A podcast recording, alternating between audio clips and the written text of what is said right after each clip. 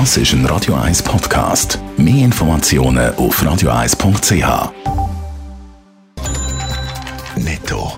Das Radio 1 Wirtschaftsmagazin für Konsumentinnen und Konsumenten wird Ihnen präsentiert von Blaser Greinicher.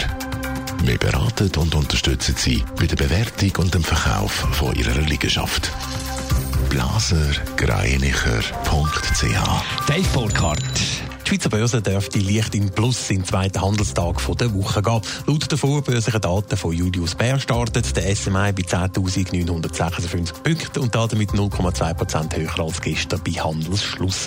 Alle SMI-Titel werden höher gehandelt. Am besten starten Lonza und Straumann mit einem Plus von je 1,1%.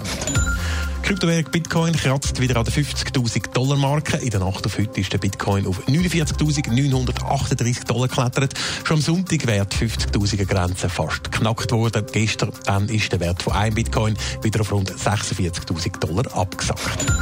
Der Telekom-Anbieter Salt hat offenbar die schnellste Festnetz-Internetverbindung der Welt. Das schreibt Salt in einer Mitteilung, gestützt auf einen Speedtest von Okla.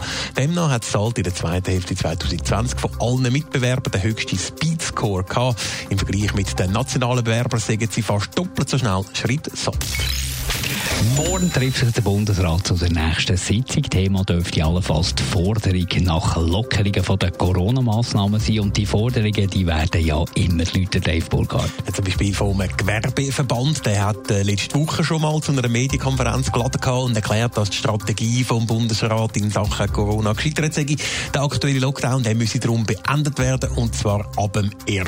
März. Wie das genau soll gehen, haben Vertreter von KMU und Kleinunternehmen noch offen gelassen. Heute gibt es jetzt aber die nächste Medienkonferenz, und zwar am 11. Uhr am Vormittag. Dann wollen die Gewerbler unter dem Motto Roadmap aus dem Lockdown, wir machen auf, aufzeigen, wie sie sich den Weg aus dem Lockdown dann konkret vorstellen. Aber nicht nur Gewerbler drängen auf einen konkreten Ausstiegsplan, sondern auch einflussreiche Politiker. Zum Beispiel der Ernst Stocker, nicht nur Finanzdirektor bei uns im Kanton Zürich, sondern eben auch noch Präsident von der Finanzdirektorenkonferenz. Auch er verlangt jetzt einen Ausstiegsplan, einen Stufenplan, der die Fallzahlen und die Entwicklungen der Mutationen mit einbezieht.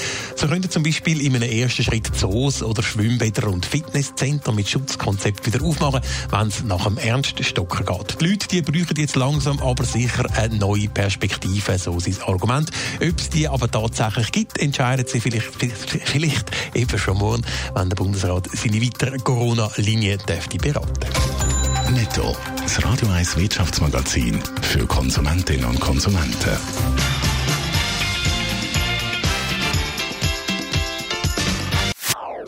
Das ist ein Radio 1 Podcast. Mehr Informationen auf radio1.ch.